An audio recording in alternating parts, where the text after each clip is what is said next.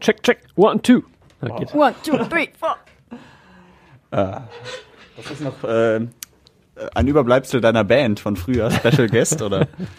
Ja, genau. Das, nee, das ist viel Biene Maya gesungen worden beim Echt? Soundcheck. Ja. Echt? Ja, ja. Und Willi imitiert. Biene, Ja, Tobis Band, Unser- Special Guest. Unser Gitarrist ähm, hatte ein Fable für Willi von Mhm. Biene Meier. Das ist der, der etwas pummelige, der immer so äh, schläfrig durchmacht. Der hat ihn immer nachgemacht beim Soundcheck. Ja, sehr schön. Ja. Redebedarf, der Radio Essen Podcast. Was in Essen passiert, was in der Welt passiert, was im Sport passiert, egal was passiert. Wir reden drüber. Redebedarf mit Tobi Stein Man muss da sehr differenzieren. und Joshua Windelschmidt. hey, hey, stopp!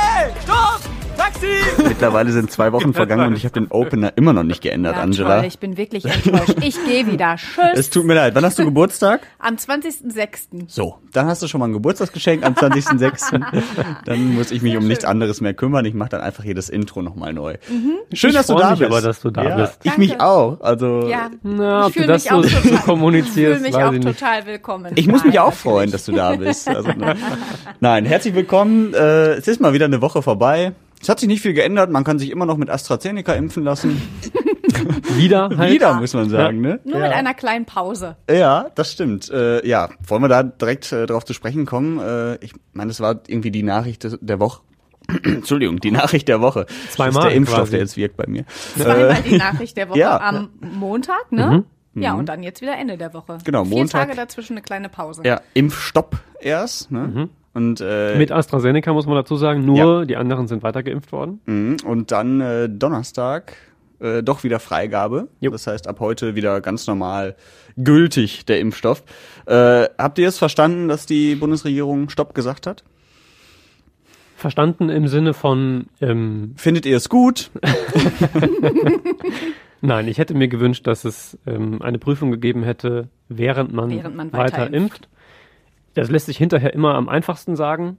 Ähm, ich habe das auch am, am Montag schon tendenziell eher den Experten zugestimmt, die dafür sich ausgesprochen haben, unter anderem ja Karl Lauterbach.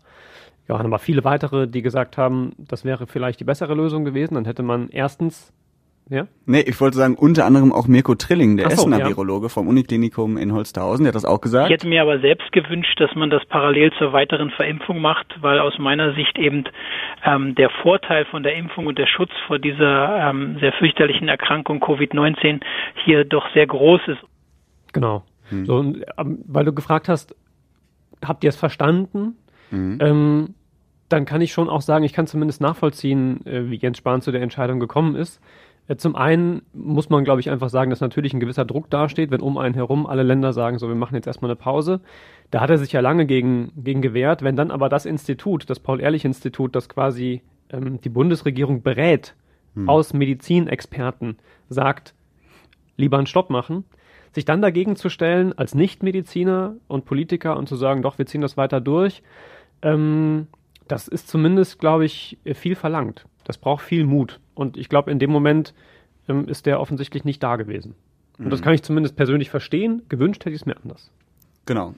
Ich kann dazu ähm, was erzählen. Bei uns im Kindergarten wurden die Erzieherinnen am Sonntag schon zum Teil geimpft. Da ähm, haben wir quasi äh, letzte Woche Freitag schon eine Nachricht bekommen, dass es hieß, naja, äh, bereiten Sie sich ein bisschen drauf vor. Es wird erst ähm, am Sonntag ein Teil der Erzieherinnen äh, geimpft und der zweite Teil dann eben am Dienstag, weil es war klar, AstraZeneca und ähm, mögliche Nebenwirkungen. Und stellen Sie sich bitte darauf ein, dass äh, Sie eigentlich wieder nach Hause gehen müssen, weil einfach nicht genug Erzieherinnen da sind. Und ähm, so war es dann tatsächlich auch. Also bei uns ist äh, zwei Tage ähm, war noch nicht mal Notbetrieb, sondern da wurden wirklich äh, einzelne Gruppen geschlossen. Und äh, die zweite äh, Runde, die dann quasi am Dienstag dran war, die war jetzt dann tatsächlich nicht dran und äh, die konnten dann gar nicht mehr dahin gehen. Die haben dann nur noch die E-Mail bekommen und gesagt, äh, nö, ihr Impftermin fällt jetzt leider aus. Das ist nächste Woche dann vermutlich. Das wird dann nächste Woche äh, sein. Ja, ich bin sehr gespannt, wenn ich meine Kleine gleich aus dem Kindergarten äh, abhole, wie dann so die Reaktionen sind. Aber damit steht dann auch fest, auch nächste Woche wird wahrscheinlich wieder äh, ein Teil irgendwie ausfallen, weil die ähm, Impfreaktionen dann doch ähm, ja recht äh, eindeutig waren. Also viele Mhm. mit Fieber und Gliederschmerzen sind dann wirklich zwei Tage ausgefallen. Aber nach zwei Tagen war der Spuk dann auch schon wieder vorbei. Ja, ich hatte auch das Gefühl, das war eher ein Schnellschuss. Also auch ähm, mir hat persönlich der Mut so ein bisschen gefehlt, weil ähm, dann kam ja sofort auf in Social Media habe ich überall gesehen, ne, aber hier die Antibabypille und so, die ist ja noch irgendwie viel gefährlicher, wenn man das mal genauer betrachtet. Und es waren in Deutschland sieben Fälle am Montag von 1,7 Millionen, die ähm, tatsächlich irgendwie nach der Impfung ähm, Hirnthrombosen hatten. Und äh, dadurch dann so viele Impfungen ausfallen zu lassen und jeder Tag ist, finde ich, sehr, sehr wertvoll, ähm, ist schon verdammt schwierig und fand ich auch nicht richtig. Ähm, aber gut, wir sind ja leider nicht Gesundheitsminister, wir sind nur ich Virologen bin froh alle. und dankbar, dass ich nicht Ich möchte auch Gesundheitsminister keine bin, Worte. möchte ich ehrlicherweise nee, ganz ehrlich, in also da so im, Mhm. im Fokus zu stehen. Und eigentlich hast du überhaupt gar keine Chance, irgendwas richtig zu machen, weil Ja. es für alles irgendwie ein Für und Wider gibt. Und da musst du schon wirklich eine starke Persönlichkeit sein, um ähm, ja das auch irgendwo alles äh, aushalten zu können. Und es ist ja auch so aufgeladen und polarisiert dermaßen, dass man, selbst wenn man nach bestem Wissen und Gewissen eine Entscheidung trifft, es immer mit gefühlt 50 Prozent, nämlich den Ja. der Hälfte quasi, die es anders gemacht hätte, ähm, auf so harten Gegenwind stößt, dass es auch schwer ist, da sicher zu bleiben in der eigenen Entscheidung. So stelle ich es mir zumindest vor. Ähm, ohne da über die Maßen jetzt äh, Jens Spahn in Schutz nehmen zu wollen, weil ich glaube, da sind schon auch eine Menge, Menge Fehler passiert, die man durchaus kritisieren darf ähm, und die man auch ansprechen muss. Ähm, aber so rein von der, von der Entscheidungsfindung, vom das Persönliche, was dahinter steckt, der Mann, muss man ja auch sagen, der ist halt kein, kein Gesundheitsexperte per se, äh, sondern muss das jetzt verantworten, muss sich auf sein Ministerium verlassen, muss sich auf die Experten ähm, von beispielsweise dem Paul-Ehrlich-Institut, vom RKI verlassen, die sich aber ja auch nicht immer einig sind, weil die halt auch diese Situation zum ersten Mal erleben. Und da dann derjenige zu sein, der sich dafür jedes Mal irgendwie vor eine Kamera stellen muss und das vertreten muss, ähm, da gibt es sicherlich schönere Phasen in einem Politikerleben als jetzt diese gerade so für Jens Spahn. Auf jeden Fall. Ein anderer Aspekt, der da ja auch noch bei der ganzen Sache mitschwingt, ist, wie viel Vertrauen ist jetzt noch zu diesem Impfstoff da? Also bei mir ist es so, ich bleib dabei, ich würde mich sofort damit impfen lassen. Ich denke mal, ihr seht es ähnlich. Ja. Aber viele sagen jetzt, okay, es gab vorher schon irgendwie Probleme mit AstraZeneca und jetzt sogar hat die Regierung das gestoppt. Also da muss ja irgendwas falsch sein. Ähm, da bin ich auch eher skeptisch. Also ich würde, ich würde, ich fand es auch eigentlich gut, dass sie gesagt haben, Sicherheit geht vor. Wir prüfen das Ganze. Hätte es mir halt parallel dazu gewünscht zu der Impfung. Aber ich kann keinen verstehen, so richtig, der sagt, nee, ich lasse mich damit auf gar keinen Fall impfen. Kann ich persönlich jetzt auch nicht, muss jeder für sich selber Ja. natürlich irgendwie bewerten. Ähm, ich hatte eigentlich so ein bisschen die Erwartungshaltung, dass ich gesagt habe, naja, es kann keinen so großen Unterschied machen. Es, ich, meine Erwartung war, die Menschen, die ohnehin skeptisch waren und gesagt hätten, hm, ich vertraue dem Ganzen irgendwie nicht und ich vertraue auch nicht den Medizinern und bin da sehr, ähm, ja, sehr vorsichtig, vielleicht auch sehr skeptisch, dass die sich darin bestärkt fühlen und es quasi die sind, die ohnehin skeptisch waren, die jetzt weiter skeptisch sind. Die anderen, die sich auf medizinische äh, Urteile und Prüfungen verlassen haben, auch jetzt weiterhin das tun und sich entsprechend auch weiterhin impfen lassen wollen. Das wäre so meine Erwartungshaltung gewesen, denn das sind ja so die zwei Grundpositionen. Ich erlebe aber, ich habe ja die Woche äh, den Online-Dienst bei uns und verfolge halt die, die Facebook-Diskussion. Es gab viele Artikel dazu, die wir gepostet haben. Es gab also viele Möglichkeiten, sich dazu zu äußern bei uns. Ähm, und da habe ich schon auch erlebt, dass viele gesagt haben, naja, eigentlich wollte ich schon, und ich vertraue auch eigentlich auf das, was da ähm, die Mediziner entscheiden und sagen und ähm, die Institute bewerten. Aber es ist doch irgendwie komisch. Also genau das, was du gerade gesagt hast. Ähm, und das hat mich insofern schon ein bisschen überrascht, dass es das schon, na, naja, dass es so eine gewisse Festigkeit schon ins Wanken gebracht hat bei dem einen oder anderen. Oder möglicherweise es vorher doch schon eine gewisse Skepsis gab, die man jetzt damit nochmal so ein bisschen befeuert und getriggert hat. Hm, bin gespannt. Aber wir hatten ja beispielsweise, vielleicht das noch gerade äh, erwähnt, die Morgenfrage. Wir haben gestern Abend schon gefragt, wenn ihr morgen dran wärt mit Impfen mit AstraZeneca, würdet ihr euch impfen lassen? Haben es heute Morgen auch nochmal gemacht. Und die Mehrheit war, ähm, würde sich impfen Genau, lassen. Ne? 60 Ja. Prozent haben Genau. gesagt, ähm, sie würden sich mit AstraZeneca impfen lassen, wenn sie morgen einen Termin hätten. Ähm, 30 Prozent ungefähr haben gesagt, ich würde mich impfen lassen, aber nicht mit AstraZeneca. Da ist mir die Unsicherheit gerade noch zu groß, da bin ich verunsichert. Und 10 Prozent haben gesagt, ich würde mich sowieso nicht impfen lassen. Da muss man vielleicht zum Rahmen sagen, das ist in etwa die Größenordnung, die man sowieso kennt, deutschlandweit. ähm, von, naja, so klassisch Impfgegner, die sagen, ich bin da generell äh, dagegen, mich impfen zu lassen gegen Krankheiten, wenn ich es vermeiden kann. Ich finde es auch schwierig, da nur schwarz und weiß zu denken. Also entweder AstraZeneca auf jeden Fall oder auf gar keinen Fall, weil erstens, ähm, der Impfstoff ist ja nun mal gut. Also der schützt ja immer noch, glaube ich, vor zu 90 Prozent vor schweren Verläufen, hat aber auch noch einen Wirkungsgrad, sich überhaupt anzustecken von 70 Prozent mindestens, ne? Müsste ich mir anschauen, weiß ich gerade nicht. Ja, ungefähr. Das ist doch hier nee, immer nur doch, gefährliches Das war auf jeden Fall so der Wortlaut, ja. Genau. Und ähm, der ist ja trotzdem gut. Also ähm, Deswegen, ich würde mich auch sofort impfen lassen. Hat äh, übrigens auch, wir haben ja heute äh, Morgen noch ein Interview gehabt mit dem ähm, Impfleiter, mit dem Stefan Steinmetz und der hat einen sehr interessanten äh, Vergleich gezogen und vielleicht können wir da mal kurz reinhören. Mhm. Dass Sie mit dem Auto zum Impfzentrum fahren und unterwegs verunglücken, ist die Wahrscheinlichkeit wesentlich höher, als dass Sie diese seltene Komplikation einer Hirnvenenthrombose erleiden. Also fahrt bloß nicht mit dem Auto zum Impfzentrum. Genau, lauft ja. besser. Ja, ja, das bringt es irgendwie auf den Punkt. Ne? Also ähm, das muss man halt auch sehen. Es waren jetzt sieben Fälle von über einer Million. Jetzt sind es vielleicht ein paar mehr, aber trotzdem, das ist ja immer noch sehr, sehr wenig. Und äh, wie viele Leben du auf der anderen Seite damit retten kannst, ne? dadurch, dass sie halt nicht an Corona erkranken. Die aktuellste Zahl übrigens dazu ja gewesen, äh, die die EMA veröffentlicht hat am Donnerstag, als sie ihre Entscheidung begründet hat, ähm, weiter zu empfehlen, mit AstraZeneca zu impfen, war 18 Hirnvenenthrombosenfälle, die gemeldet sind, EU-weit bei 20 Millionen AstraZeneca-Impfungen. Also ja. weniger als ein solcher Fall auf äh, eine Million Impfungen. Mhm. Ähm, das ich würde den Ärmel runterkrempeln, hochkrempeln, wie auch immer. Ja, definitiv. Lieber ich glaube, hoch. also generell, wenn man das in Relation setzt zu den, das hat ähm, ja Stefan Steinmetz da auch gemacht, zu den Alltagsrisiken, denen wir uns jeden Tag aussetzen, ja, Autofahren, in ein Flugzeug steigen, ähm, Fallschirmspringen habe ich gelesen, alle möglichen Dinge, denen wir uns quasi jeden Tag immer wieder hm. bewusst und ohne darüber nachzudenken groß aussetzen, die deutlich höher sind, als irgendwie da ähm, so eine, eine, Impfreaktion abzukriegen, die möglicherweise tödlich enden kann.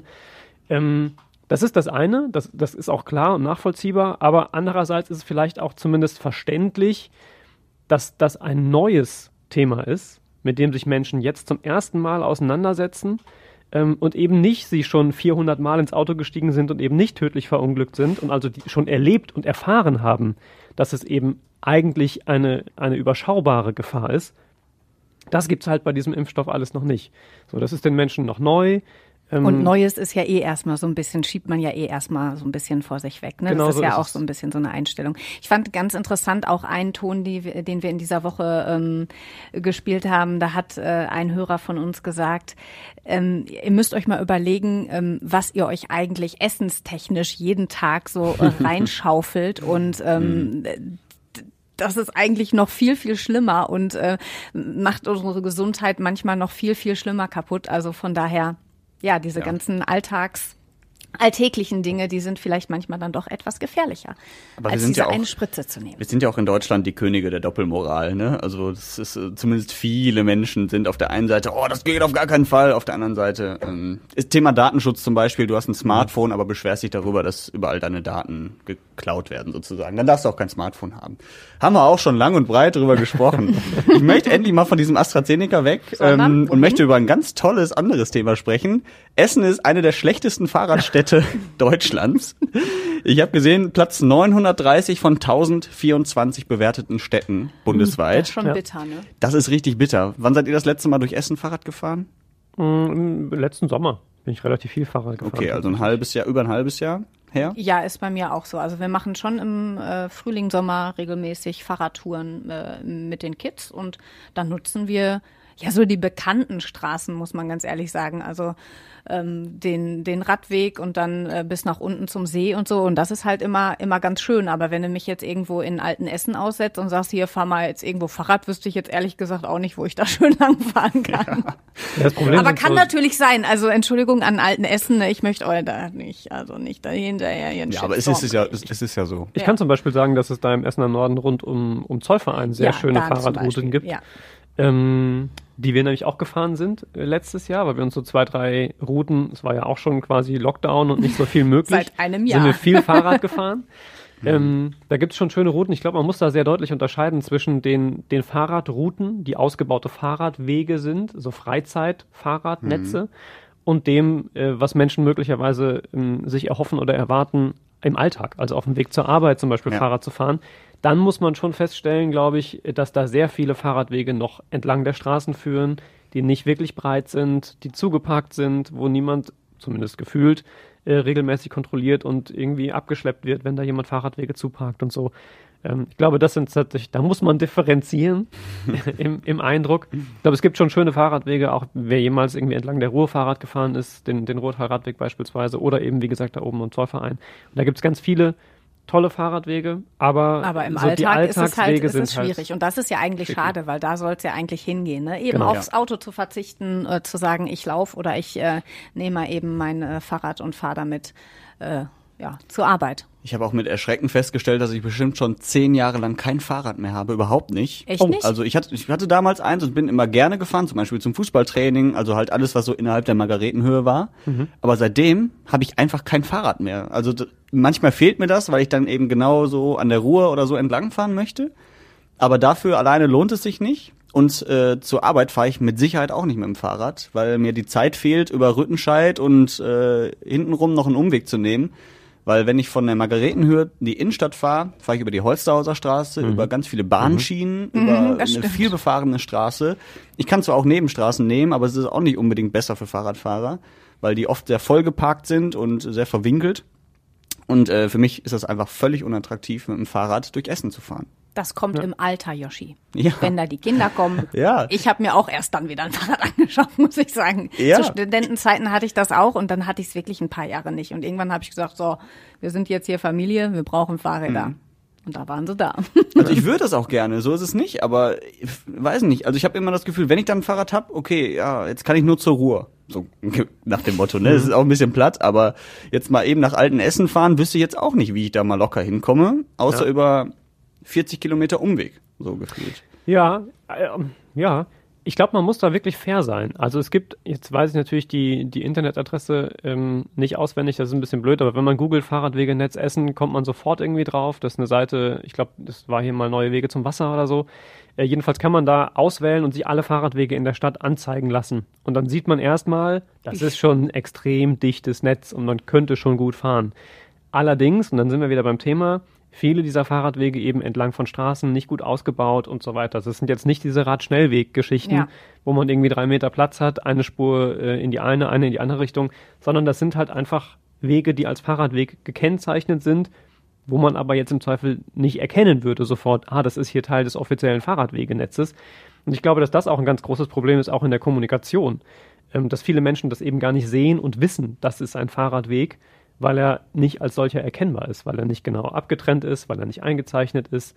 Ähm, und dann fällt es halt nicht wirklich, nicht wirklich auf. auf ja. Und dann lädt es auch nicht dazu ein, da Fahrrad zu fahren, wenn ich das Gefühl habe, ich fahre da zwischen LKWs und Bussen, vielleicht der Straßenbahn ähm, das macht halt jetzt wenig, wenig Freude. Mhm. Da gibt's andere Städte, die das sehr, sehr, sehr viel besser machen, muss man einfach sagen. Ich finde zum Beispiel deswegen auch Holland total cool. Du kannst da überall mit dem Fahrrad herfahren. Es gibt immer Fahrradwege. Mhm. Und die hast du hier, wenn man allein hier durchs Fenster guckt, Lindenallee, ist auch nichts für Fahrräder eigentlich, ne? Hier ist Nö, auch eine enge Kurve. Auch zwischen parkenden Autos ja, genau. Dann lädt da noch irgendwo ein LKW was aus und dann bist du irgendwie als Fahrradfahrer so mittendrin. Und das äh, ist an ganz vielen Straßen so. Vielleicht fehlt auch der Platz, das kann auch sein. Gerade das Ruhrgebiet ist echt dicht bebaut, ne? Aber ja. trotzdem, da würde ich mir auch ein bisschen mehr wünschen, dass es attraktiver wird. Weil grundsätzlich jetzt bei so einem Wetter wie heute, wir zeichnen Freitag auf, äh, finde ich, würde ich gerne mit dem Fahrrad fahren. Der Platz ließe sich ja auch ähm, auch abzweigen, muss man sagen. Also ich war in Chicago unter anderem vergangenes Jahr, vor vergangenes Jahr, vergangenes Jahr war ich nirgendwo, ähm, aber das Jahr davor. 2019 also. Und war extrem überrascht über das Fahrradwegenetz da. Da gibt's halt auch diese Leihfahrräder-Systeme. Mhm. Ähm, und das habe ich extrem schätzen gelernt in großen Städten, zum Teil in den USA ähm, dass diese Fahrradwege dort extrem gut ausgebaut sind. Dann sind halt auch, und auch super zu erkennen. Also auf jeder Straße, man fährt da zwar auch zwischen Autos und so weiter, man hat aber zum Beispiel leuchtend grün markierten Weg auf der rechten Seite. Die sind alle dann auch zum Teil über die Straßen, da wo man abbiegen kann und muss und so weiter. Es gibt eigene Ampeln für Fahrradfahrer. Ähm, es gibt an, ich hätte was gesagt, jeder Straßenecke so ein Abstellsystem, wo du das, Das Fahrrad wieder ja hinstellen und dir ein neues holen kannst. Ja, wo, Das wo, wo dein Fahrrad auch äh, teilweise äh, abstellen. Ne? Ja. Also wo willst du das Ja. jetzt, wenn wir jetzt hier hinkommen, da vorne gibt's einen so ein Ding. Aber ansonsten, ganz ehrlich, fährst du mit dem Fahrrad in die Stadt, wo stellst du es denn hin? Am Hauptbahnhof? Aber da sind diese Leihfahrradsysteme hier auch ganz gut. Das auf jeden Metropolrad Fall, Ruhr bei ja. uns. Das könnte sicher noch dichter sein, das Netz. Aber ich glaube, das war auch in der Umfrage, äh, über die wir gerade sprechen, auch das einzige, was eine einigermaßen positive Bewertung, ich glaube 2,7. Ich will nicht lügen, aber irgendwie so in dem Bereich war es, ähm, was zumindest einigermaßen positiv bewertet worden ist, dass man hier ein relativ dichtes Netz an so Ausleihmöglichkeiten hat. Ich finde, das ist auch noch ausbaufähig. Ähm, aber grundsätzlich ist das ja schon mal was. So. Aber es ist genauso so ein bisschen wie U-Bahn und Straßenbahn, die fahren auch nicht unabhängig. Da musst du auch immer als Fahrradfahrer, als Autofahrer Rücksicht nehmen. Und wenn du als Fahrradfahrer an der Ruhr entlang fährst, da laufen ja auch Spaziergänger her und so. Und meistens kommen die sich auch in die Quere. Also es gibt nicht Fahrradweg, Fußgängerweg zum Beispiel, sondern es ist immer beides gemischt in den meisten Fällen. Auch hier zum Beispiel die Trasse von äh, Rellinghausen bis nach äh, Frohnhausen. Ähm, an, am Gogerpark vorbei, das ist auch immer ein Mischmasch. Und gerade sonntags, mittags, wenn die Jogger da unterwegs sind, Spaziergänger und auch Fahrradfahrer, das ist echt voll und da Ja, vergeht da- ja auch der Spaß. Da kracht man auch mal aneinander. Also ich finde das immer, auf diesen Wegen haben äh, meine Kinder Fahrradfahren gelernt. Und äh, es ist, äh, da muss man auch mal sagen, wie asozial manche Fahrradfahrer sind, die wirklich meinen, die haben jetzt ihr Rennrad und die Straße gehört jetzt mir. Und dann ähm, nehmen die da auch noch nicht mal Rücksicht auf so ein kleines dreijähriges Kind, was irgendwie gerade Fahrrad fährt und was natürlich noch nicht rechts und links zu 1000 Prozent unterscheiden kann, wo die dann da wirklich manchmal vorbeipresten. Die meinen dann einfach, äh, diese Straße gehört jetzt hier mir, weil das gehört ja hier zu dem Fahrradwegenetz? Fahrradwegenetz und ähm, deshalb feuerfrei. Und da, boah, da hab ich mich wirklich schon mit manchen angelegt. Einer ist auch mal runtergekommen, aber es ist nichts passiert. Ich hatte kein blaues Auge. Gott Ja, sei kann ich aber verstehen. Das ist auch, äh, auf solchen Wegen muss es einfach für alle Seiten gelten, Rücksicht ja, aufeinander Rücksicht, zu nehmen. Rücksicht, Das aber das halt ist ja anders. manchmal schwer. Ja, das stimmt. Ähm, lass uns über die Innenstadt sprechen, wo wir gerade eh schon über unsere Stadt sprechen, die äh, wir verändern wollen und verbessern wollen. Mhm. Es gibt jetzt Ideen, äh, die Innenstadt auch so ein bisschen nochmal aufleben zu lassen nach Corona, wenn das Ganze vorbei ist. Ähm, auch darüber haben wir irgendwann uns schon mal beschwert, dass äh, die Innenstadt doch nicht wirklich einladend ist, außer vielleicht der Kennedy-Platz, wo noch ein paar Cafés sind. Jetzt sollte sich da ein bisschen was ändern. Ähm, die Essen Marketing hat da so ein Konzept entwickelt, wo die die Innenstadt quasi so ein bisschen unterteilen wollen. Ne? Es soll so ein, eher so eine Studentenecke geben, dann so eine Kulturecke zum Beispiel. Äh, findet ihr das grundsätzlich gut, dass man das so ein bisschen clustert? Oder ist so ein Mischmasch eigentlich besser? Weiß ich nicht. Also irgendwie will ich, ich wüsste gar nicht, in welche, in welche, äh, welche Gruppe ich dann gehören würde. Da habe ich mich, habe ich mir, habe ich mir schon Gedanken drüber gemacht. Also ich trinke gerne Wein und gehe auch mal gerne ins Theater. Gehöre ich dann Richtung Grilloplatz? Ich bezeichne mich jetzt aber auch noch als relativ hip und cool. Also warum nicht auch mal in so eine Studentenkneipe gehen und ähm, irgendwie äh, ja so ein so ein Mischmasch, äh, so wo alles irgendwie möglich ist, wie jetzt Richtung Kennedyplatz, sehe ich mich jetzt auch. Also generell finde ich es halt schön, wenn wenn man sagt, hier wir versuchen noch so ein bisschen mehr äh, Gastro ähm, reinzubekommen und irgendwie ja so kleine Areale zu machen, so für jeden etwas. Ja, aber ähm, so eine richtige Vorstellung habe ich ehrlich gesagt noch nicht davon. Ja, also ich, ich bin sicher nicht der Verteidiger all dieser Konzepte. Das glaube ich ähm, mal vorweggeschickt. Das wiederum würde ich in fast allen Belangen erstmal unterstützen. Ähm, weil ich zum einen gut finde und glaube, dass tatsächlich die Innenstadt, so wie wir sie als Jugendliche und jetzt junge Erwachsene, ich sag mal junge Erwachsene, Junge zumindest auf Yoshi Erwachsene, trifft das ja wie noch zu, süß. ähm, kennengelernt haben, indem wir, wenn wir zum, zum ersten Mal einkaufen waren und in die Stadt gefahren sind und so weiter. Das meine ich, als wir jung waren. als wir halt jung waren, und- das war ein Highlight. Ich so. bin immer nach Essen gefahren von Mal. Das war Aber ich glaube, dass diese Zeiten einfach, das muss Vorbei man sind, einfach ne? zur Kenntnis nehmen, vorbei Ja. sind. Also ich glaube, die, spätestens die Generation nach uns und noch spätestens die Generation danach, da ist einfach Onlinehandel Nummer eins. Und da wird es sehr, sehr schwer sein. Da gibt es dann irgendwie noch spezialisierte, hippe Läden und so, ähm, wo sicherlich, wie bei all diesen Dingen, die irgendwann verdrängt werden, sich Nischen bilden, die Bestand haben, ähm, die irgendwie spezialisiert sind oder ein cooles Konzept haben oder so. Ähm, das wird sicherlich immer geben, aber ich glaube, so wie wir Innenstädte wahrgenommen haben, ähm, wird es die in Zukunft nicht mehr geben. Und deswegen finde ich es gut und klug, da in eine, in eine andere Richtung, in eine zukunftsgewandtere Richtung zu denken und glaube, dass so dieses Ausgehen, Gastro, Erleben, ähm, dass das tatsächlich einfach einen größeren Raum einnehmen wird. Und deswegen finde ich das erstmal gut. Ich finde es auch gut zu sagen, ähm, wir unterteilen oder clustern die Innenstadt da so ein bisschen.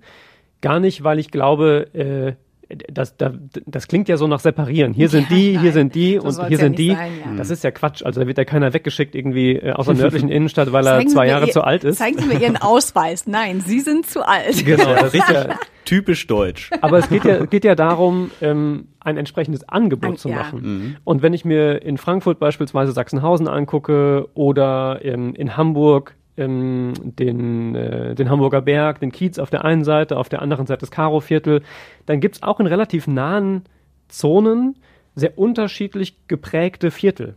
So, die einen sind ein bisschen alternativer, die anderen sind ein bisschen spießiger, in Anführungsstrichen, ein bisschen gesetzter. Ähm, Das fehlt Und- hier, da hast du schon recht. das Ja. gibt's hier Ja, in der Form nicht, so Ja, richtig. also abseits von, von Rüttenscheid und der Rüttenscheider Straße ist ja sowieso generell mit, mit Ausgehvierteln, wirklich mit größeren ähm, Dimensionen gedacht als nur hier und da mal eine Kneipe, ist ja eher nicht so viel.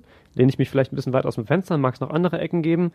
Ähm, Und selbst Rüttenscheid ist nicht mehr das, was es mal war. Mag auch sein. Sagen. Ja.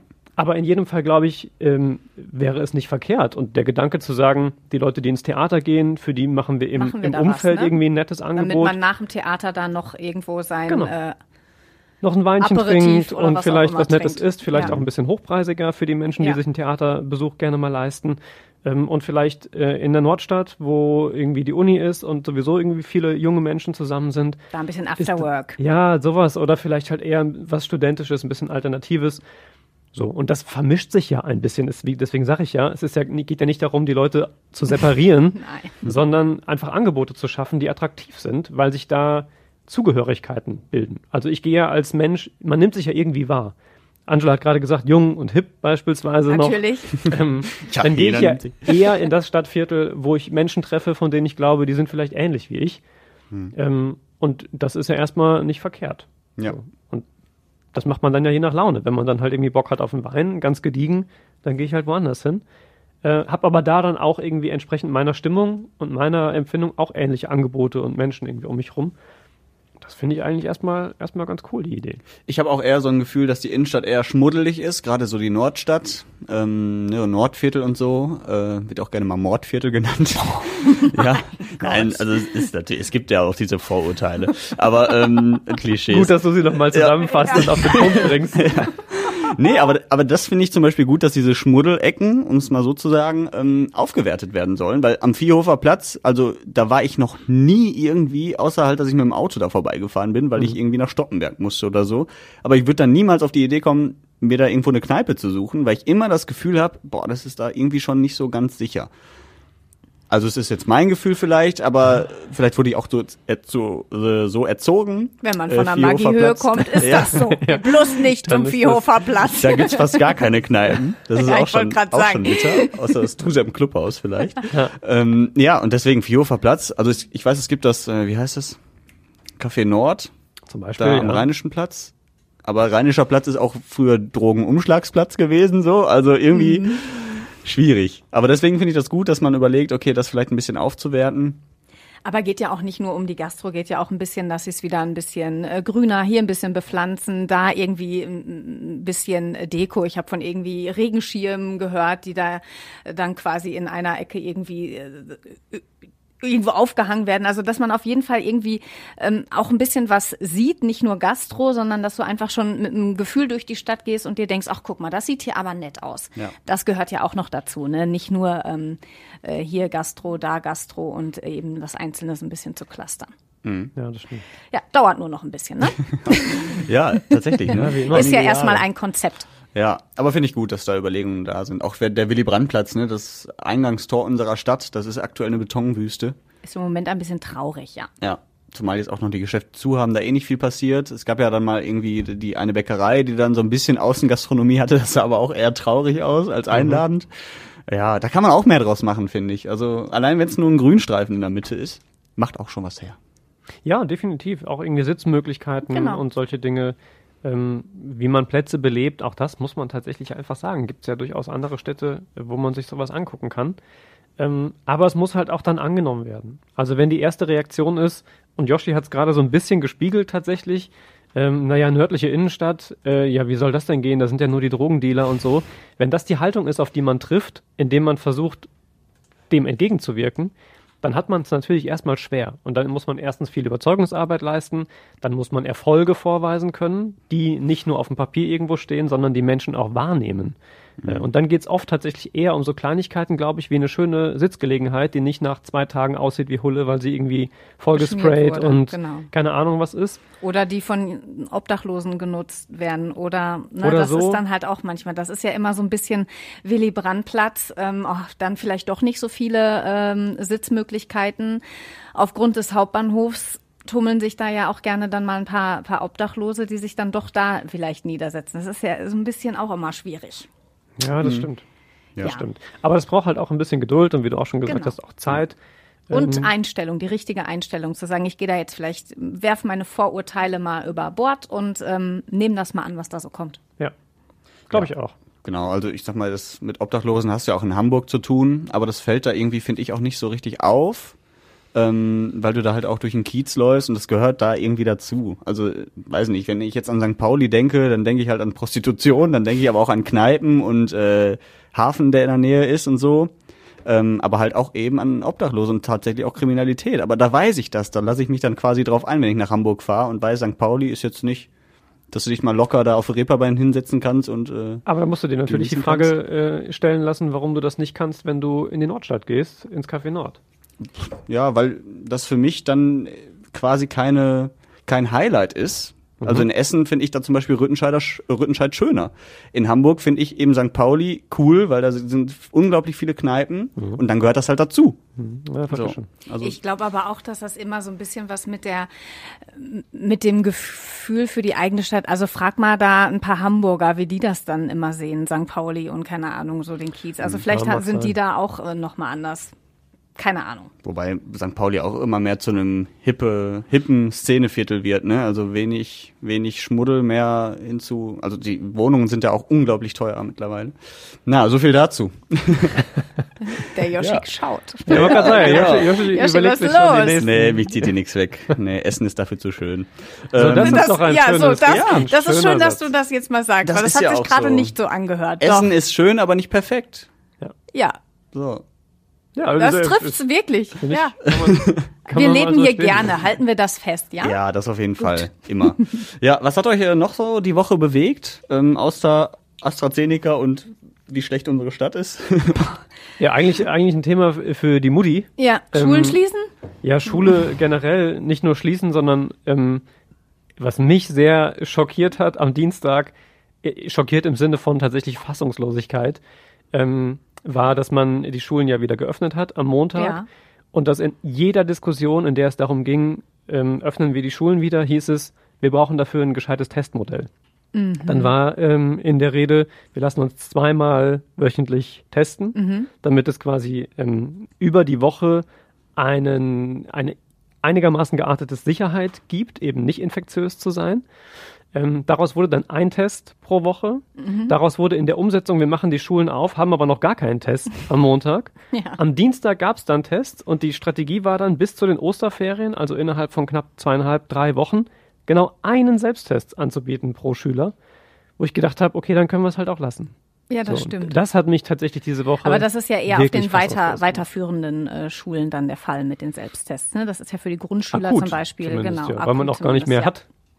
Da ähm, haben wir ja auch eine Umfrage mal bei den Essener Schulen gemacht und da muss man auch sagen, dass ähm, da, was die Selbsttests angehen, ganz, ganz viel Skepsis auch ist. Ne? Also ganz viele wollen sich da ähm, oder wissen erstens noch nicht, äh, wie sie es genau umsetzen sollen und haben so ein bisschen Angst. Ähm, ich habe mir das auch vorgestellt. Ganz ehrlich, ich, als ich diesen Selbsttest hier gemacht habe, ne, da war ich ja schon irgendwie ultra nervös und habe mir nur gedacht, ich habe zwar jetzt hier keine Symptome, aber stell dir mal vor, das Ding ist jetzt auf einmal positiv. Da gucken dich doch erstmal alle blöd an. Jetzt stell dir mal so ein 13-jähriges Mädchen oder einen 13-jährigen Jungen mitten in der Pubertät vor, der in der Klasse sitzt oder alle, ne, das werden, weil nicht 25 Kinder sind da jetzt, alle stochern da in, ihren, in ihrer Nase rum. So, und dann ist da der kleine Justin, der plötzlich äh, positiv ist. Und dann muss das arme Kind da raus. Also was das, da, ich weiß nicht, ob man das nicht zu Hause machen kann vorher. Also ich finde das, ich finde das schon schwierig. Hm. Ja. Ich weiß, weiß ich nicht. Also es ist auch so ein, einfach so ein Hin und Her, ne? Also jetzt sagt Dortmund wieder, wir wollen die Schulen doch noch zumachen und erst nach Osterferien wieder aufmachen. Die Landesregierung sagt, nee, ihr macht das nicht, ihr macht die auf, so nach dem Motto, wir lassen das nicht durchgehen. Duisburg wollte die Kitas wieder schließen, mhm. dürfen sie auch nicht. Ja, also das ist jetzt sind es glaube ich noch ein oder zwei Wochen bis zu den Osterferien. Also ich sag mal, das hätte man jetzt auch noch warten können, so gefühlt, weißt du? Also man hätte sie im Zweifel halt auch nicht wieder aufmachen müssen vorher. Ja, genau. Ähm, sondern tatsächlich warten können, bis die Teststrategie, die man sich vorher überlegt hat, dann auch umsetzbar ist. Ja. Ich glaube auch das, wir haben eben über Vertrauen gesprochen bei AstraZeneca, ähm, auch das ist einfach eine Frage des Vertrauens in die Fähigkeit und die Umsetzungs- und die Gestaltungsmöglichkeiten der Politik äh, mhm. und den Umgang mit dieser Krise. Also wenn ich ankündige, wir machen das so äh, mit den Schulen und es funktioniert null und wir, wir sagen aber dann, naja gut, wir machen sie trotzdem auf. Wir haben das zwar über Monate ausgeschlossen unter den Umständen, aber jetzt machen wir es doch, weil wir, wir hoffentlich geht's ja irgendwie dann mit den Tests. Und das Ergebnis ist jetzt so, wie es ist, nämlich Inzidenzen, die steigen und dass darüber diskutiert wird, die Schulen jetzt schon vor den Ferien wieder zuzumachen und es einen öffentlichen Streit gibt zwischen einzelnen Oberbürgermeistern und dem Land NRW darüber, dann ist das doch der massivste Schaden, den ich irgendwie in das Vertrauen haben kann.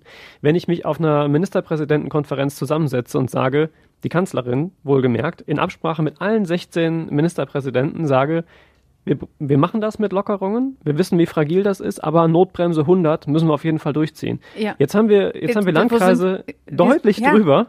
Und es wird nichts gemacht, ne? Es wird nur nicht nichts gemacht. Es wird sogar vom Land gesagt, nee, wir machen die Schulen nicht wieder zu und die Kitas, ja. obwohl wir bei, in Duisburg bei einer Inzidenz von 120 sind. Das lässt mhm. sich tatsächlich schwer vermitteln. Also wenn man dann sehr genau hinguckt, und sich noch anguckt, vielleicht die Argumente, dass man dann sagt, na ja, wir haben gesagt, die Schulen sind das erste, das auf und das letzte, das zugeht, weil wir das wichtig finden, dass die wieder, die Kinder auch in ein System kommen, in dem beispielsweise ähm, es ein, ein, ähm, ein Erkennen von häuslicher Gewalt und all diesen Dingen möglich ist, ähm, dann kann man, kann man das ja noch verstehen, dass man das sagt ähm, und dass man nicht als erstes die Schulen zumacht, sondern vielleicht zunächst mal mit mhm. den Geschäften wieder anfängt. Aber das das, das ist ja kaum zu vermitteln. Also das, was hängen bleibt, ist ja, wir sagen, 100 ist wieder alles zu, müssen wir dann so machen. Bei 120 sagt die Stadt, so wir müssen jetzt zurückfahren und das Land sagt, nein, auf Nö. gar keinen Fall. Äh, und wenn man sich Sorry. mal überlegt, mhm. vorher war das Ganze aber bei der Inzidenz von 35 und ja, deshalb, ja. deshalb ähm, meckern ja auch so viele und sagen. Innerhalb von vier Wochen muss genau, man sich das richtig. so, und jetzt sind wir bei 120, wo wir vorher alles hier irgendwie äh, dicht hatten als ja. Zahlen. Also das, das kann man wirklich keinem vermitteln und deshalb fordern ja auch viele, dass man eben nicht nur auf diese Inzidenzwerte schaut, sondern eben auch, wie ist aktuell die Auslastung ähm, ähm in den Intensivstationen, auf den Intensiv, mhm. in den Intensiv. Ihr wisst was ich meine. Und auch das im Übrigen kann man ja durchaus richtig und klug finden. Das ist ja auch vorher schon diskutiert worden. Ich muss es aber halt einfach transparent kommunizieren. Ja. Wenn ich es nicht kommuniziere und sage, wir hängen alles an der Inzidenz auf, sie ist 100 und dann machen wir dicht und überall steigen die Inzidenzen weit drüber und, und die Reaktion ist nicht, dass wir ja. dicht machen, sondern dass wir sagen, na gut, dann warten wir jetzt bis 200. So, das kann es halt nicht sein. Also ja. da erwarte ich tatsächlich eine andere Form der Kommunikation, ähm, und wenn man das nicht schafft, die zu finden, darf man sich am Ende des Tages nur noch begrenzt beschweren, ähm, wenn das Vertrauen in die Maßnahmen und in die Kommunikation eben auch an so wichtigen Feldern wie Impfstoffe beispielsweise darunter extrem leidet. Ich glaube, so, so differenziert gucken die Menschen da nicht drauf ich finde, es ist auch äh, eine total komplizierte Zeit, die ganzen Regeln und so zu verinnerlichen, weil ja. alle zwei Wochen wieder neue Regeln kommen und neue Inzidenzwerte ja. und du jonglierst da mit Zahlen, wo also ich habe jetzt immer einen kleinen Spickzettel dabei ja, haben. Also ich habe jetzt das Glück, dass ich hier beim Radio arbeite und zwangsläufig irgendwie alles mitbekommen muss und mich irgendwo einlesen muss. Aber wenn ich jetzt hier nicht arbeiten würde, ich wüsste jetzt aktuell gar nicht, was gilt jetzt genau. Da was? müsste ich jedes Mal wieder neu gucken. Weil, na klar, ich kann Fernsehen den ganzen Tag gucken, aber selbst da müsste ich alles mitschreiben, um das zu verinnerlichen. Ja. Und dann habe ich alles verinnerlicht, dann kommen wieder neue dann kommt Regeln. Was Neues. Also das, äh, ja, weiß ich auch nicht. Ich bin froh, wenn alle geimpft sind und das ganze Ding jetzt mal langsam wieder normal wird. Da gibt es, glaube ich, wenig. Mit Ding meine ich Leben übrigens. ja. ja. Ich glaube, da sind wir uns alle einig, dass das, dass das ganz schön wäre. Ja wenn man ja. sich in diese Richtung entwickeln würde. Wir können aber noch ganz kurz auch über Fußball sprechen, Yoshi. Ja, Rot-Weiß Essen vielleicht. Ja, aber zieh du doch mal ein Fazit. Du bist da ja sehr viel näher dran ähm, als wir zwei beiden. Die letzten Wochen waren ja tatsächlich so sowas wie, das wird ja dann immer schön als die Wochen der Wahrheit, Wochen der äh, Wahrheit. betitelt beispielsweise. Die Mit drei, drei Topspielen quasi direkt an der Tabellenspitze. Ja. Ein Sieg, eine Niederlage, ein Unentschieden. Ist Mhm. das jetzt gut oder eher schlecht? Das ist äh, relativ okay, um es mal so zu sagen. ähm, also de, ähm, die Niederlage in Münster, das war die einzige Niederlage, das war auch nur eine knappe Niederlage, die war schon ein kleiner Rückschlag. Das Unentschieden gegen Dortmund, das wäre auch besser gewesen, wenn sie es gewonnen hätten, allein um jetzt eine bessere Ausgangslage für den kommenden Aufstiegskampf zu haben, weil es sind noch 14 Spiele. Also das darf man ja auch nicht vergessen. Es ist jetzt nicht nach den nächsten drei Spielen Schluss und dann steht der Aufsteiger fest. Nee, es sind jetzt noch 14 Spiele. Und ist es nicht so, dass ähm, Dortmund jetzt noch so viele Topspiele hat und ähm, Genau. Rot-Weiß Essen im Prinzip die Topspiele jetzt erstmal so hinter sich hat? Genau, also ist also- das doch eigentlich gar nicht so schlecht, wenn man jetzt mal darauf guckt, oder? Die, die Top 3 der direkten Konkurrenten hat RW jetzt hinter sich. Ja. Mhm. Und Dortmund muss noch, glaube ich, gegen alle dieser Konkurrenten spielen. RWE war jetzt so der Auftakt. Und äh, ja, wie gesagt, 14 Spiele. Es gibt noch 42 Punkte zu holen. Ne? Ja. Also das darf man jetzt auch nicht vergessen. also die könnten theoretisch auch noch weiter nach unten. die können nur absteigen. Nein, ganz so hart ist es nicht. Also es ist ja nur ein Zweikampf da oben. Ne? Dortmund und Rot-Weiß Essen. Ähm, und das Ja, ist Preußen sieht das vielleicht doch anders. Ja, aber die sind, glaube ich, Jetzt sieben Punkte oder so. Naja. Naja, aber bei 14 Spielen, Yoshi. Ja, ja, das ist jetzt die Rechnerei Kraftzahl natürlich. Und so. Nein, also es, keine Ahnung. Also ich glaube, beide Mannschaften werden nicht mehr so oft ausrutschen dürfen. Ja. Darauf wird es halt auch, auch ankommen. Ne? Rot-Weiß Essen hat sich ja nicht viel erlaubt. Die haben zweimal diese Saison verloren, das darf man auch nicht vergessen. Den Rest halt gewonnen oder unentschieden. Ähm, ja, keine Ahnung. Also ich bin gespannt. Ähm, ich freue mich natürlich, wenn es am Ende klappt. Ähm, Dortmund braucht keiner in der dritten Liga, die sind schon in der ersten Liga.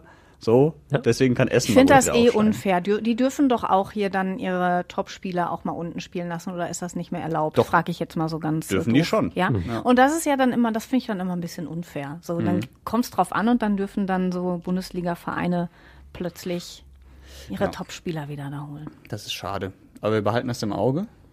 Natürlich. morgen, also am Samstag, äh, geht's schon weiter. Weil das Rot-Weiß nächste Essen Spiel ist immer das. Wichtigste. Ja, so nämlich. das Warte, pass auf, lass mal uns mal so ein paar äh, Floskeln raushauen. Ja. Ähm, wir werden jetzt, gut, die letzten drei Spiele haben wir analysiert.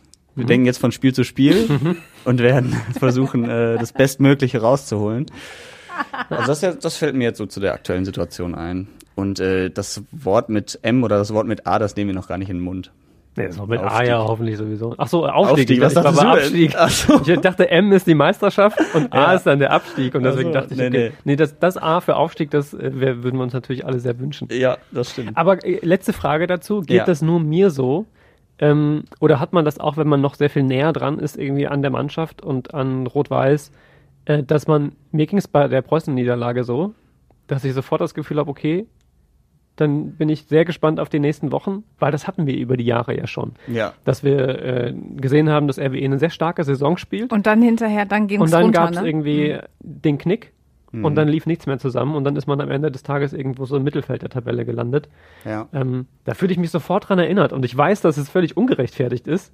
Eigentlich gibt es ja keinen Hinweis darauf, dass das passiert. Und doch geht es mir jedes Mal so, äh, dass ich bei einem schlechteren Spiel oder bei einer Niederlage denke, okay, dann hat sich das jetzt wieder erledigt. Das könnte aber auch so sein, wenn Rot-Weiß Essen 40 Spiele in der Saison gewinnt und das 41. verliert von 42, Ja, dass du genau. dann das Gefühl Ja. hast, die steigen trotzdem nicht auf. Das, das wird immer so sein, glaube ich. Okay, das man- beruhigt mich, dass nicht nur ja, ich das bin. Nein, Nee, das das, du klingst einfach wie schon wie so ein typischer Rot-Weiß-Essen-Fan. Bei, Ja. bei denen ist das auch so Hopp oder Top. Genau. Ja. Ich, ich wohne lang genug in dieser Stadt, um das Siehste? so zu verinnerlichen. Aber ich Ja. habe das tatsächlich auch gehabt. Also na- danach Ja. habe ich wirklich gedacht, ach scheiße, jetzt schaffen die es sowieso wieder nicht. Das war wirklich so meine, meine Einstellung, aber total blöd eigentlich. Eigentlich müsste man sagen, ey komm, vor allen Dingen jetzt so nach dem 1 zu 1 gegen Dortmund, das ist, war ja gar nicht so schlecht. Ich glaube, der Trainer hat ja auch gesagt, dass Mhm. das eigentlich eine ganz gute Leistung war und man damit zufrieden sein kann. Genau.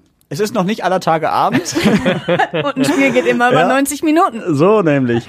Ähm, wir haben eine Mail bekommen, Tobi. Ich weiß nicht, ob du sie Oh. auch gelesen hast. Es geht um das Thema Kirchenaustritt. Darüber haben wir ja letzte Woche gesprochen im Podcast. Ja. Ähm, und die Stefanie aus Frohnhausen hat uns geschrieben. Hallo zusammen, ich höre spannend eure Folge zu diesem Thema letzte Woche. Ich sehe das eigentlich wie die Herren. Ich zahle weiterhin und habe nicht vor, auszutreten. Mhm. Allerdings findet Kirche nur in meinem Umfeld bei besonderen Anlässen statt. Vor ein paar Wochen hat mal jemand in einer anderen Radiosendung bei einem anderen Sender gesagt, das Was? betone ich hier an der Stelle, wer in der Kirche bleibt und zahlt, fördert den Missbrauch der Kinder in der Kirche. Das hat mich sehr aufgeregt, da ich daran nicht persönlich beteiligt war und ich das echt unverschämt fand, beziehungsweise finde. Gott sei Dank hast du es woanders gehört und nicht bei Radio Essen. Ja. Das ist aber Steffi. eine steile These, ey. Ja, irgendjemand scheint das da gesagt haben zu müssen. Äh, Finde ich auch krass. Also äh, ich zahle auch in die Kirche und ich habe mit Sicherheit nichts damit zu tun. Das würde ja ähm, auch bedeuten, dass wenn man nicht, also ein System, das man nicht per se radikal ablehnt, müsste immer eins sein, das so ja. perfekt ist, weil man ansonsten immer mit der Mitgliedschaft quasi das unterstützt, was da fehlerhaft läuft. Ja. Das halte ich doch für ein sehr, sehr schwieriges Argument. Mhm. Ähm, dann dürfte beispielsweise aktuell niemand äh, CDU oder CSU wählen oder noch Mitglied in dieser Partei bleiben, äh, nach all dem, was wir die, die Wochen gerade da über Korruptionsfälle lernen beispielsweise. Ähm, und da, also da kann man sich ja jede Mitgliedschaft in jedem Verein raussuchen, wenn sich da jemand Fehlverhalten erlaubt, äh, dass man da sofort dann sich distanzieren müsste. Ich glaube, das ist ein bisschen ein sehr hoher Anspruch ähm, an, an die Welt, die man da vielleicht zugrunde legt. Ja, gut, dass die Steffi nicht so ist. Liebe Grüße nach Frohnhausen. Ja, und danke für, den, äh, ja. für die Mail. Mhm, auf jeden Fall. Auch. Genau. Ich weiß gar nicht mehr die Adresse. Redebedarf.radioessen.de. Ah, wie hat die Steffi das nur rausgekriegt? Immer wieder faszinierend. Ja, bis so. zum Ende auf jeden Fall gehört. bis zum bitteren Ende. Ja, ähm, wir sind schon fast tatsächlich wieder am Ende. Das, äh, ich, ich, möchte euch nur noch fragen, äh, was sind eure Lieblingssüßigkeiten? Fang an. Ähm, Süßigkeiten gilt dazu auch. Ähm, ja, so Snacks halt. Ne? Snacks, mhm. Chips, Chips, Pepperoni. Mhm. Brauche oh, und wisst ihr was? Ich bin ja noch in der Fastenzeit, ne? Ich habe jetzt seit fast vier Wochen keine Süßigkeiten und keine Chips oh, das gegessen. Ist gut. Ja, ich freue mich schon auf den Tag, Respekt. wenn das wieder soweit ist. Ich esse aber auch gerne Lakritz. So, jetzt du, Tobi. Bäh. Lakritz das, ist ja so, scheiden sich ja die Geister. Ne? Ich, ich, kann da mhm. nicht, ich kann nicht sagen, was da mein Ich konnte nie beispielsweise die Finger von hier so Haribo jeder Art lassen als Kind. Mhm. Das triggert mich auch immer Und noch, auch wenn andere das auf wie Katjes. Auch Katjes. Katjes also, so Weingummi-Geschichten ja. beispielsweise. Mhm. Äh, immer übel für mich. Marzipan ja. ist ein Kracher. Ich finde ja. auch Chips tatsächlich geil. Also eigentlich bin ich echt ein Opfer, was das betrifft. Was hatten wir auch schon für Frühschichten zusammen, wo wir äh, Mauam gefrühstückt haben? Ja, Mauam, ja. Kracher, morgens um fünf, ja. sicherlich.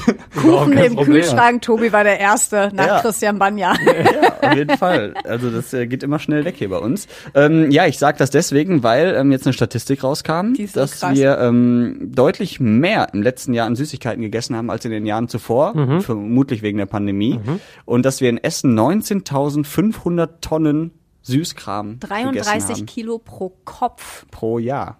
Ich schaffe das in einem Monat. Da bin ich auch ganz ehrlich. Ich will auch ja. gerade sagen, ich, also ich, ich überlege gerade, ich bin schlecht im Rechnen, aber wie, wie, schnell man das so runterbricht auf einen Tag. Ja, 32 ja, so eine Tüte hat 200 Gramm. 200 Gramm hat so eine Tüte und eine Chipstüte 175 Gramm. Ja, Sei denn, du gar nimmst kein das Problem. Also 33 Kilo? Kilo? Ja, sicher. Ja. Überleg mal, also ein paar hundert Gramm am Tag. Das wäre ja, aber isst du, du isst doch nicht Nein, ich esse, ich esse die jetzt, jetzt aktuell nicht. So. Mhm. Ja, aber wir haben ja schon über meine Ernährung ausführlich gesprochen in diesem richtig. Podcast. Aber ähm, ja. ich sag mal so, also als Kind überhaupt kein Problem. Ja, ja. Da habe ich so eine, so eine Tüte Haribo habe ich oder Katjes habe ich äh, gekauft und eine halbe Stunde später war die leer. Mhm. Ja, aber, ja, aber doch nicht jeden Tag. Uhr.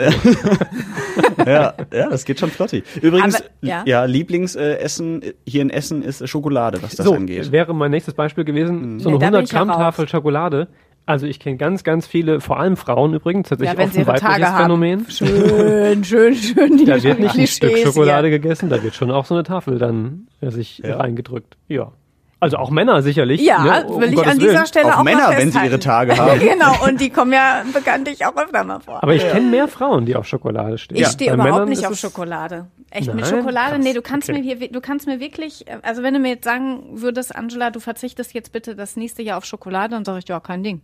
Aber wenn du sagen würdest, Chips, Fräulein, die gibt's nicht mehr, dann würde ich wirklich weinen. Die Kombination ist das Beste. Chips und Ja, Schoki? süß und salzig. Ja, aber jetzt dann ganz schön eklig hier im Podcast.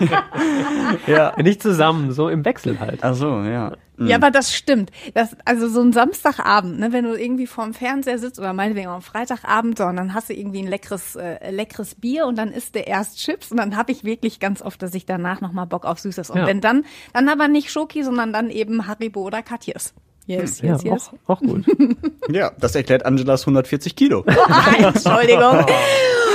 Nein, nein. ihr könnt euch gerne mein Bild auf radioessen.de ansehen. Ja, Sehr schön. Und wo, wenn ihr schon da seid, schreibt doch direkt noch eine Mail an redebedarf at radioessen.de. Boah, fürchterlich. Ich habe herrlich. auch so das Gefühl, nach 48 Minuten wird's echt schwierig. Ey, es ist aber auch gerade echt Ja. heiß hier drin. Ja. Ey, habt ihr Ja, es das wird Gefühl warm. auch? Ja. Ja. Mein Kopf wird matschig. Das ist hier die Sonne. Ich habe heute Morgen Ja, aber wie schön. mega, vielleicht, wir können zum Abschluss noch ganz entspannt, vertraulich und äh, versöhnlich über das Wetter reden.